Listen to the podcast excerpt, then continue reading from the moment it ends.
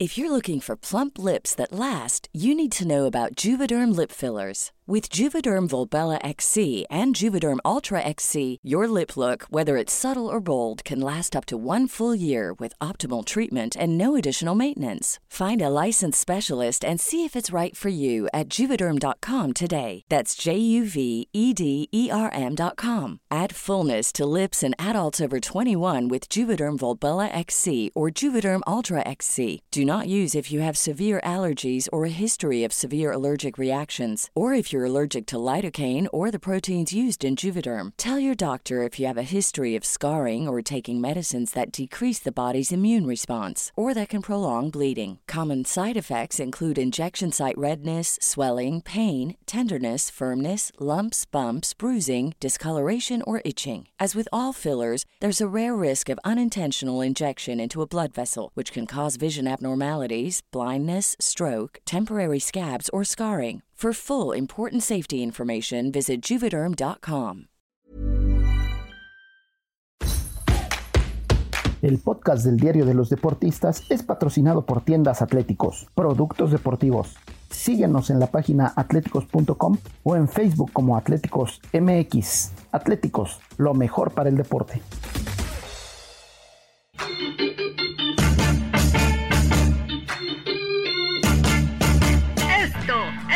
De los deportistas.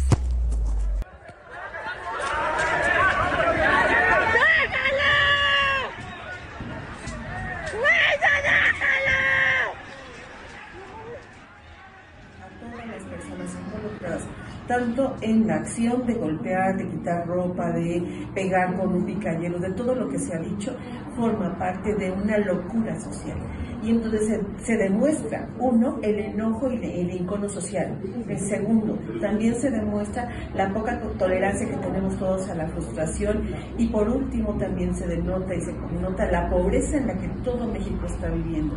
Y que como dijeron en el pueblo romano, dale pan y circo al pueblo para que éste se mantenga, entre comillas, feliz, contento, a pesar de que tenga hambre, a pesar de que vea la injusticia y a pesar de que vea que los demás hermanos están muriendo a su alrededor. La representación de la barbarie. Dos barras que se enfrentan en una batalla campal sin precedentes. La invasión de la cancha de quien huye despavorido, personas tiradas, inconscientes, golpeadas hasta la brutalidad.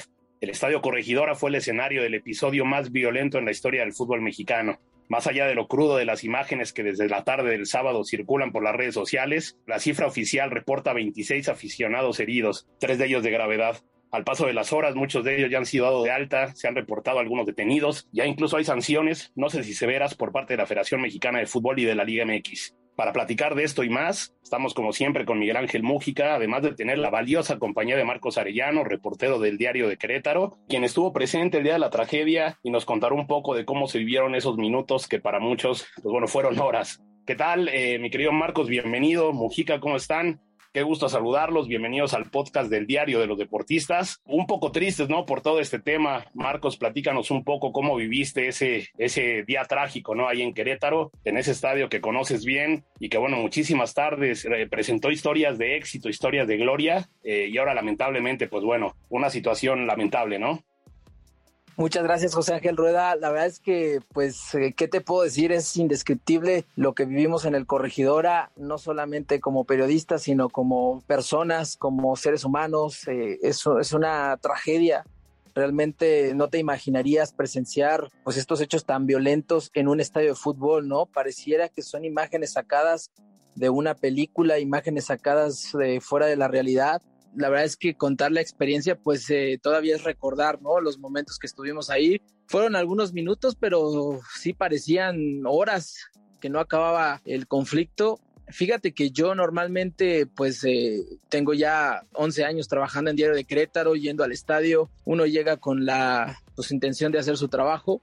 Eh, llegamos a la zona de prensa, te platico rápidamente como una breve crónica llegamos a la, a la zona de prensa, inicia el partido con los protocolos e irónicamente con, con esta campaña por la paz, ¿no? Con lo que se está viviendo alrededor del mundo, se hace la Liga MX esta campaña por la paz y en el segundo tiempo, por ahí del minuto 15, nos percatamos, eh, varios reporteros y obviamente la gente que estaba en las tribunas, que en la zona donde está la resistencia al Vía Azul, que es el grupo de animación de Gallos Blancos, la barra, empieza a haber un conflicto entre ellos mismos, entre los propios miembros de la barra. Ahí es donde enfocamos las cámaras, bueno, nuestros celulares, los fotógrafos se enfocan hacia la tribuna norte y minutos después en la tribuna sur nos percatamos que gente del Atlas y gente de Gallos empiezan a discutir también. Entonces ahora nos vamos del otro lado del estadio a la zona sur y ahí es donde comienza realmente eh, pues la tragedia. No cabía mucha gente en las, bueno, más bien la zona destinada que se le llama la jaula, la zona destinada para la porra del Atlas, estaba a su máxima capacidad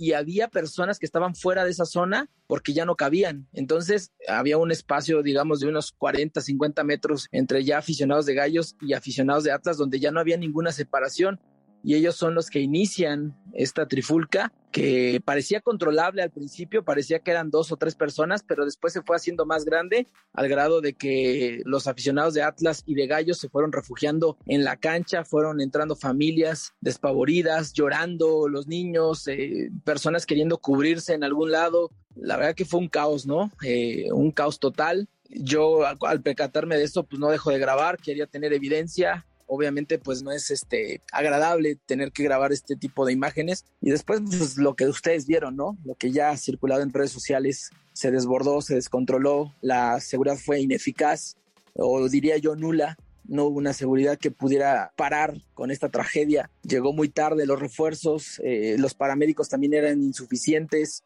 Cuando vimos que la gente estaba en la cancha, yo bajé de la zona de prensa y al recorrer los pasillos pues me, encontré con imágenes muy desgarradoras, me dio miedo porque me fueran a atacar, yo presencié y como que me paralicé por un momento y no, no registré todo lo que vi, pero, pero sí te puedo decir que es una escena trágica y que difícilmente se va a borrar de la cabeza de los que estuvimos ahí y de la cabeza de los que sufrieron y de los que pues lo han visto, ¿no? A través de las redes sociales, José Ángel. Claro, eh, Marcos, en este sentido, mucho se habla, ¿no? De que ya a lo largo de la semana ya había habido algunos eh, dimes y diretes entre las barras. Ahora sí que tú conoces bien a esta, esta barra de Querétaro, eh, que ya ha tenido algunos problemas a lo largo de los años, ¿no? Recordamos ahí conflictos con San Luis, en algún momento con Cruz Azul. Es decir, ¿tú cómo podrías describir a este grupo de animación, como le llaman Miquel y John de Luisa? ¿Tú cómo lo podrías describir en este sentido, desde lo que tú has visto, desde lo que tú has podido registrar en cada partido? ¿Está controlado o de plano sí es un, es un grupo sumamente violento, ¿no? Como se ha eh, podido ver en los últimos videos. Yo sí la definiría como una barra hasta cierto punto violenta y es con ciertos equipos, ¿no? Es con ciertas aficiones por ejemplo, te puedo decir que puede venir a jugar, eh, no sé, el Necaxa, puede venir a jugar equipos donde no ha habido ningún tipo de rivalidad, no sé, este, América, Santos, y no pasa nada, ¿no? Es una barra que se mantiene en su lugar, que canta, que quizá avienta de repente objetos a la cancha, este es lo más a lo que llega, ¿no? O peleas entre ellos mismos, que es lo que, lo que inició también el, el partido pasado. Pero cuando hablamos de rivalidades con San Luis, que son muy marcadas, con Atlas, que es una rivalidad que viene desde el 2007, cuando el Atlas le gana a Gallos y los manda al descenso. Desde ahí comienza una batalla incansable, porque el Atlas empieza a hacer cánticos eh, respecto al, al descenso de Gallos, no sé si recordarás esas imágenes donde pues incluso acaban también en Trifulca al final del partido de ese 2007. Viajaron alrededor de 15 mil personas a ese encuentro esperando o con la esperanza de que Gallo se salvara y no fue así. Entonces esa rivalidad viene desde el 2007 y ya había habido enfrentamientos tanto en el Jalisco como acá en el Corregidora. Hubo uno muy fuerte incluso por ahí hace unos 7, 8 años donde arrancaron incluso pedazos de concreto para usarlos como proyectiles. Imagínate el grado de, gravedad que tenía esa rivalidad. Lo que más me, preocupa es que sabiendo todo eso, los antecedentes, tanto aquí en Querétaro como allá en, en Guadalajara, sabiendo esos antecedentes, no estaba el estadio preparado para una contingencia de esa magnitud. Si sabían que la rivalidad era muy grave y ya había habido enfrentamientos que son aficiones por así decirlo, agresivas. También la, la barra 51 me parece que también tiene pues muchos episodios de violencia. Sabiendo todo eso, ¿por qué no se tomó cartas en el asunto? ¿Por qué no se hizo un operativo como se hace con el San Luis? como se hace cuando viene aficiones grandes como el América, como Pumas, ¿por qué no se desplegó tanta seguridad como debería, no? Eso también es preocupante, ¿no? Y es por lo que se está debatiendo o por lo que se hizo el castigo en la Liga MX, ¿por qué no se hizo a tiempo, no? Se pudo haber evitado una tragedia y no se hizo quizá por desconocimiento de esta nueva directiva o quizá por eh, porque pensábamos que la pandemia nos iba a hacer reflexionar un poco acerca de, de que debíamos estar más unidos, ¿no? No sé, no sé qué pasó por la cabeza, pero se salió de control y describir a la resistencia, me parece que sí, cuando tienes una rivalidad marcada con ciertos equipos, llámese San Luis, León o Atlas, que me parece que son las más fuertes, hay que tener cuidado porque es rivalidades ya muy cantadas y en el que cualquier momento se puede salir la situación de control y no fue la excepción este sábado. Y también muchos quieren generalizar que la afición de Querétaro fue así porque no es cierto. Muchos aficionados ayudaron, dieron sus playeras a aficionados de Atlas, cosa que no se había visto yo creo que en ningún estadio eh, el mismo equipo eh, metió aficionados en los vestidores, eh, Washington Aguirre salió a la cancha, o sea, no podemos generalizar que la afición de Querétaro sea así y lamentablemente el estigma que va a tener Querétaro de ahora en adelante, pues me parece que va a pesar no solo en Querétaro, sino en los estadios que vaya Gallos, tanto jugadores como aficionados van a sufrir ciertas consecuencias de lo que pasó ese 5 de marzo que no vamos a olvidar, yo creo que nunca en ese aspecto que no se puede generalizar, por supuesto, eh, la opción de gallos. Eh, inclusive, pues bueno, hemos visto muchísimos testimonios, ¿no? De gente que, pues bueno, ayudó a aficionados del Atlas a salir del escenario, a salir del estadio, a ponerlos en resguardo, ¿no? Regalando eh, las camisetas. Y pues bueno, yo creo que es un acto donde se puede ver verdaderamente la esencia del fútbol, ¿no? Y que son esas historias que son las que queremos contar y no tanto como las violentas. Vamos a escuchar eh, rápidamente las declaraciones de John de Luisa, donde enumera las sanciones que, bueno, la directiva de Gallos recibió por esta situación. Y luego ya seguimos platicando eso. Escuchamos. Las sanciones notificadas al Club Querétaro son las siguientes de acuerdo con el artículo 47 del Reglamento General de Competencia de la Federación Mexicana de Fútbol, el Club Gallos Blancos perderá el partido por un marcador 0-3. Sanción de un año jugando a puerta cerrada todos los partidos en que juegue como local, independientemente en la sede que los lleve a cabo.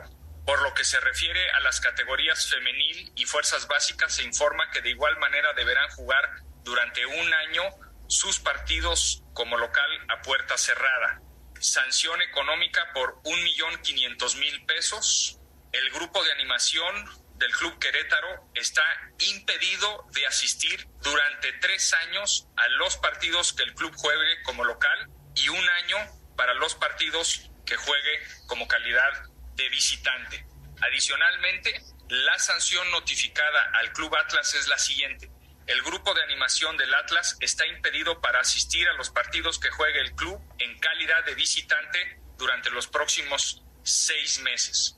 Quiero aprovechar y ser muy claro de que esta sanción no es una sanción ni en contra del Estado de Querétaro ni de la ciudad de Querétaro y sobre todo no es en contra de su gente. Es una sanción en contra del club y de su grupo de, animación, por lo que una vez cumplidas las sanciones el fútbol profesional podrá volver a la sede de Querétaro.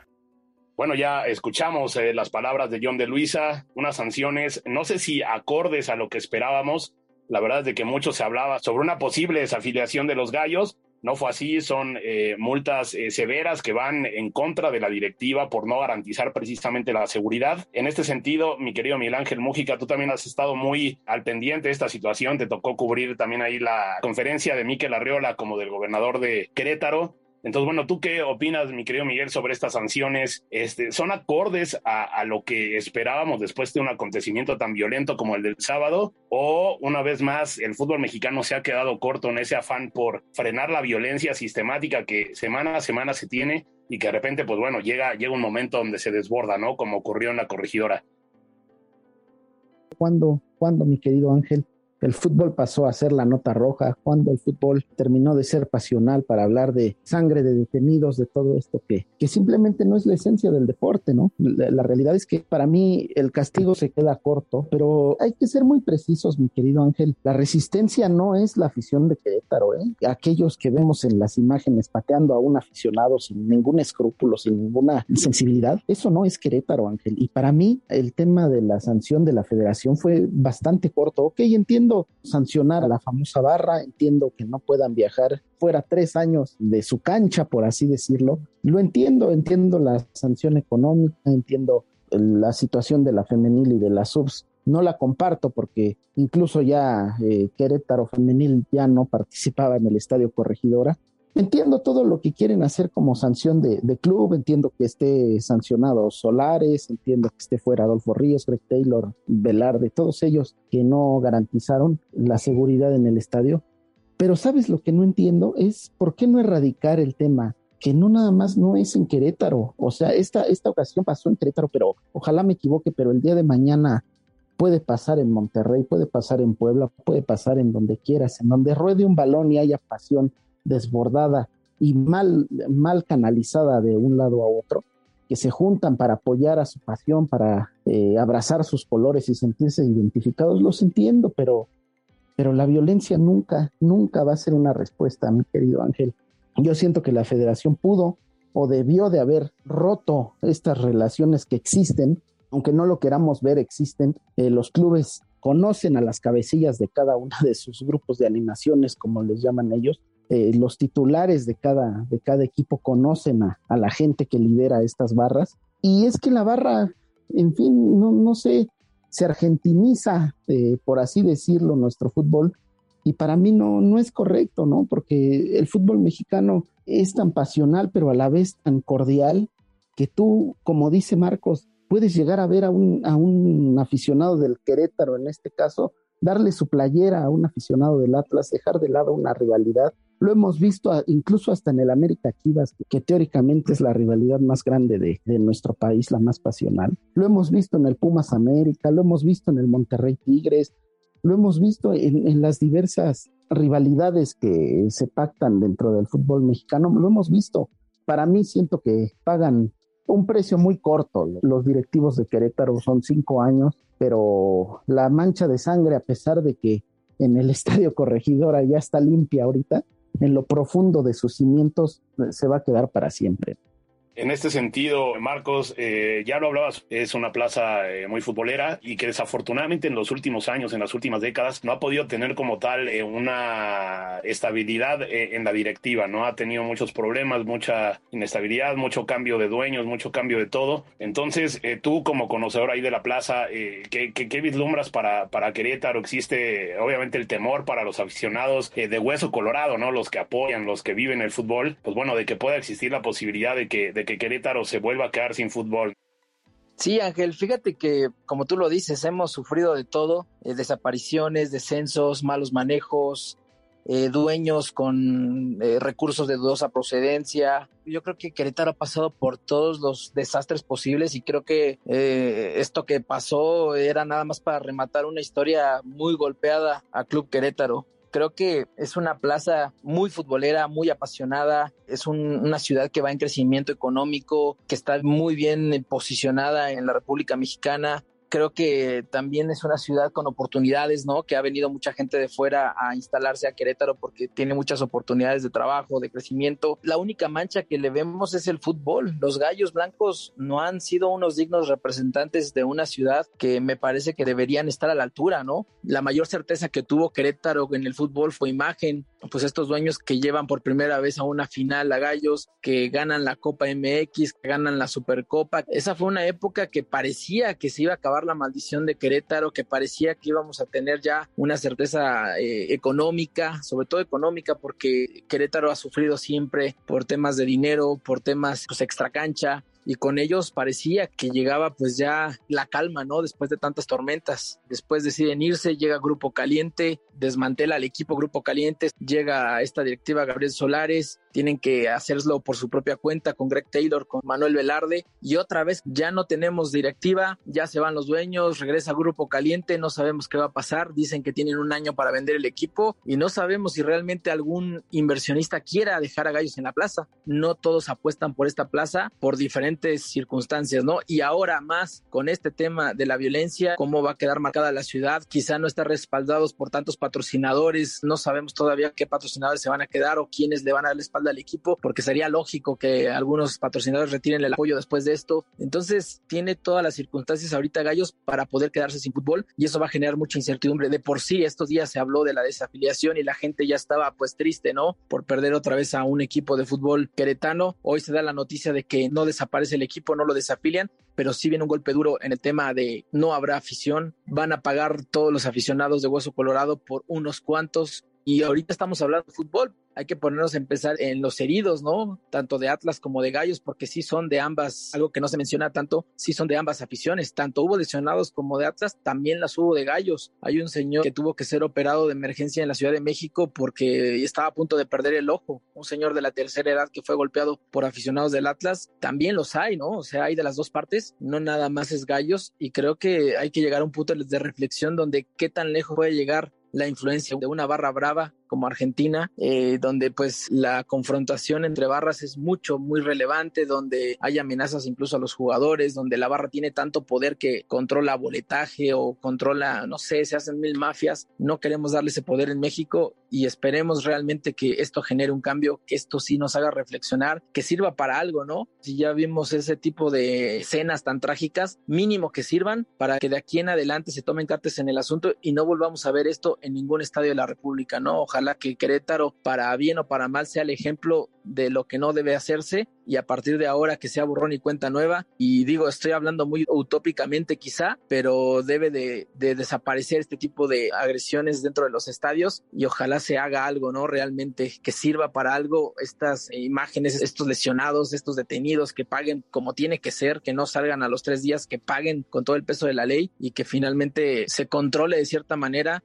pero de entrada sí, Querétaro está golpeado, está marcado y yo creo que va a estar marcado por el resto de lo que quede de fútbol. Esperemos que sea más tiempo, ¿no? No sabemos cuánto va a quedar de fútbol en Querétaro, pero va a quedar marcado, vaya al lugar donde vaya. Mucha gente que amamos y queremos el fútbol hemos dejado de ir al estadio, porque no es la primera vez que esta barra hace sus fechorías. Cada 15 días son problemas con el equipo que venga, entre ellos mismos están peleando. es un descontrol total en el estadio, por eso hemos dejado de ir la gente que sí queremos el fútbol.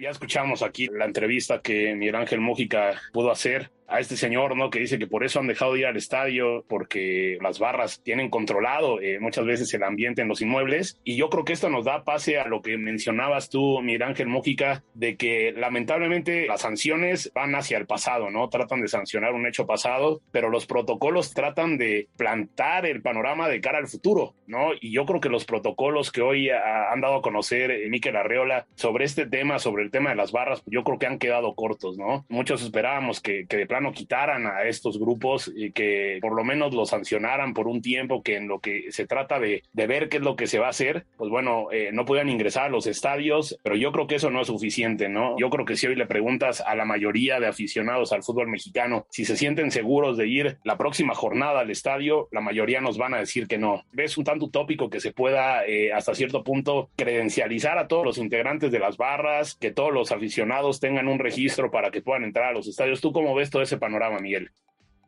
complicado. ¿Y a qué me refiero? Son situaciones de fútbol que, por ejemplo, han servido en, Inglaterra, allá tienen un control más o menos, más o menos, hay que decirlo, de sus barras, de sus grupos de animación, de aquellos que entran. Dicen que pagando boleto. Aquí en México dicen que pagando boleto. Hay muchas situaciones dentro de una barra. La barra suele manejar boletos, tú vas, tú no vienes, tú te quedas, etcétera, etcétera. Es la parte más baja del fútbol. Eso que se queda fuera del deporte, que se queda fuera de los tres puntos, que se queda fuera de, luchar por un campeonato, de la permanencia en, primera división. Son situaciones que se viven. Lastimosamente, una barra suele pesar tanto como la forma en la que se lleva o se maneja un equipo, ¿no? Dando muestra lo de Querétaro, bueno, pues lo que ya nos comentaba Marcos, ¿no? En la situación de, de estos directores que al final de cuentas van a estar, pues la incertidumbre es lo que más aclara o, se muestra en el camino, Ángel. Y deja tú con la resistencia, no sabemos qué va a suceder con la barra del América, con la barra de los Pumas, la barra de Cruz Azul,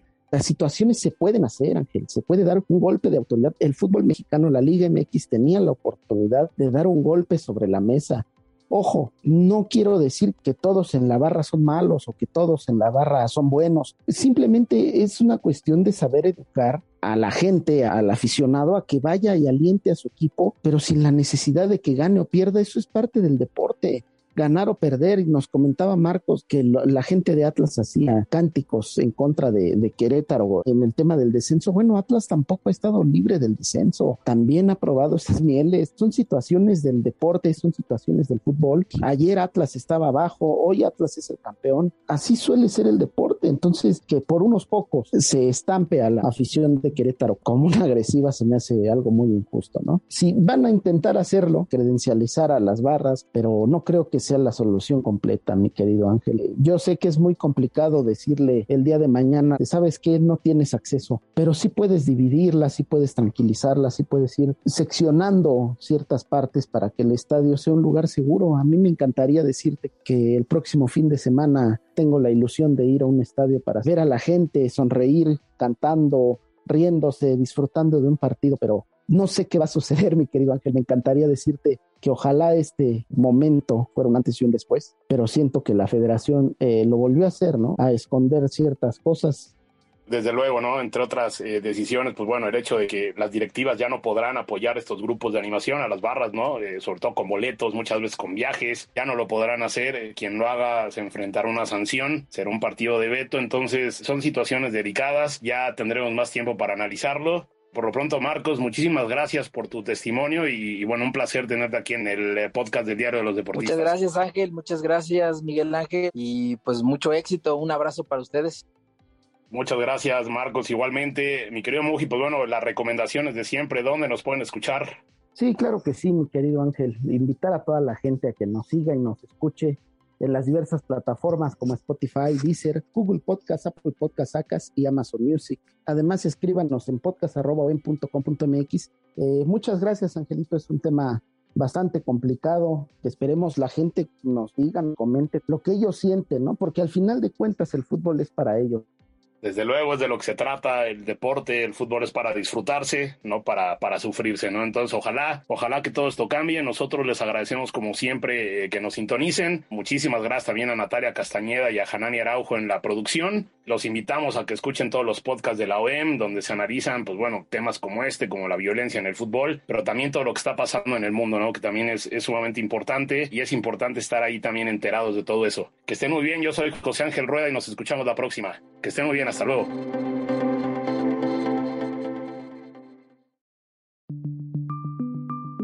Esta es una producción de la Organización Editorial Mexicana.